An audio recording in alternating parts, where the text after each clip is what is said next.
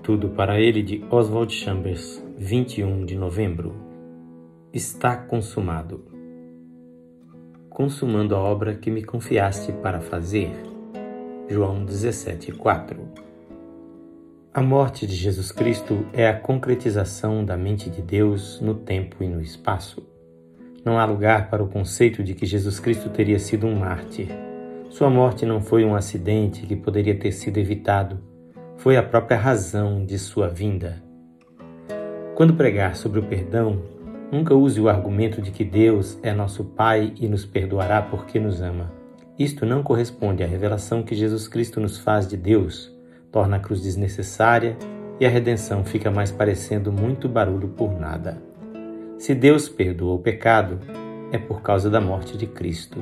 Ele não poderia perdoar os homens de nenhuma outra maneira senão pela morte de seu filho, e Jesus é exaltado para ser o Salvador por causa da sua morte. Vemos Jesus, por causa do sofrimento da morte, coroado de glória e de honra. Hebreus 2:9. O mais alto brado de triunfo que já soou aos ouvidos do universo foi o que ecoou na cruz de Cristo. Está consumado. João 19:30. Essa é a palavra final na redenção do homem.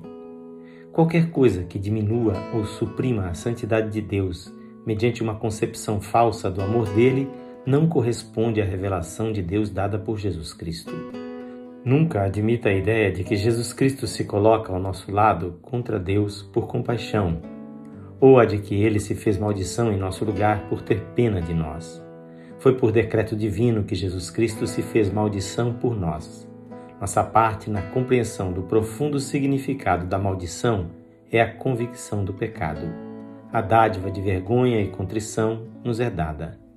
Nisso consiste a grande misericórdia de Deus. Jesus Cristo odeia o pecado no homem e o Calvário dá a medida desse ódio. Esta leitura é feita por este seu amigo, pastor Edson Grando.